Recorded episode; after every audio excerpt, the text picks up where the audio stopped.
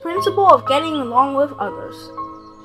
We should be of more positive energy, put ourselves in others' shoes, and learn to emphasize. We ought to forgive others for their minor mistakes and treat others with kindness, rather than being self centered and demanding service from others to our satisfaction.